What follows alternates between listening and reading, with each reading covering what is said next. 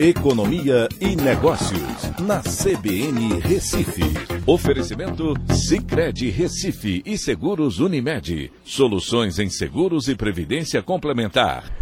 Olá, amigos, tudo bem? No podcast de hoje eu vou falar sobre a Bayer, que investiu 125 milhões de reais no seu centro de pesquisa em Petrolina. O centro é uma das quatro maiores estações da Bayer no mundo e a maior de agricultura tropical e também a maior do hemisfério sul. Atualmente, 100% do milho híbrido testado no Brasil passa por Petrolina e isso deve crescer ainda mais com esses investimentos.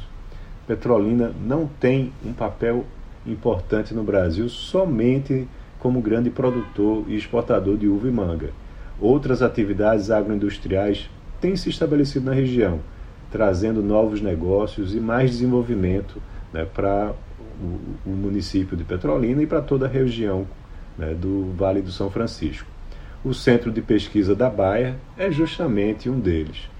O Centro de Pesquisa tem uma área de 220 hectares e desenvolve novas variedades de soja e milho que são mais precoces, ou seja, levam menos tempo para é, para sua colheita e são mais resistentes às pragas em substituição aos centros que a Bayer detém em Porto Rico e lá no Havaí.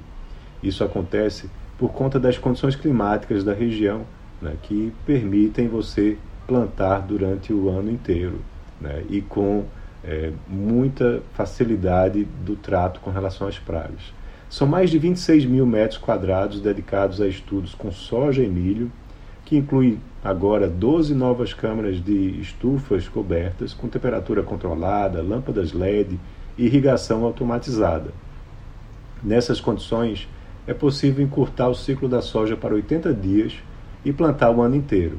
A Baia investe mais de 2 bilhões de euros por ano nos seus centros de pesquisa mundo afora, incluindo o de Petrolina. É, para conseguir disponibilizar um novo híbrido do mercado, para se ter uma ideia, a pesquisa leva de 13 a 16 anos. E assim, a produtividade da soja nos últimos 20 anos aqui no Brasil mais do que dobrou.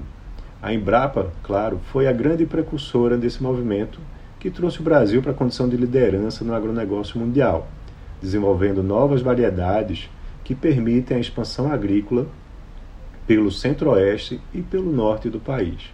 E o setor privado sempre foi parceiro também.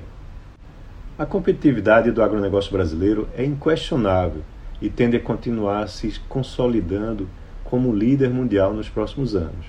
Se os governantes souberem usar esse diferencial para também promover o desenvolvimento econômico aqui do país, a gente pode até se tornar uma nova Austrália, que é um país que vive muito do agronegócio, mas que conseguiu fazer com que a renda per capita dos seus moradores, da sua população, aumentasse crescesse o suficiente para que a Austrália viesse a ter um nível de desenvolvimento igual ao dos países desenvolvidos.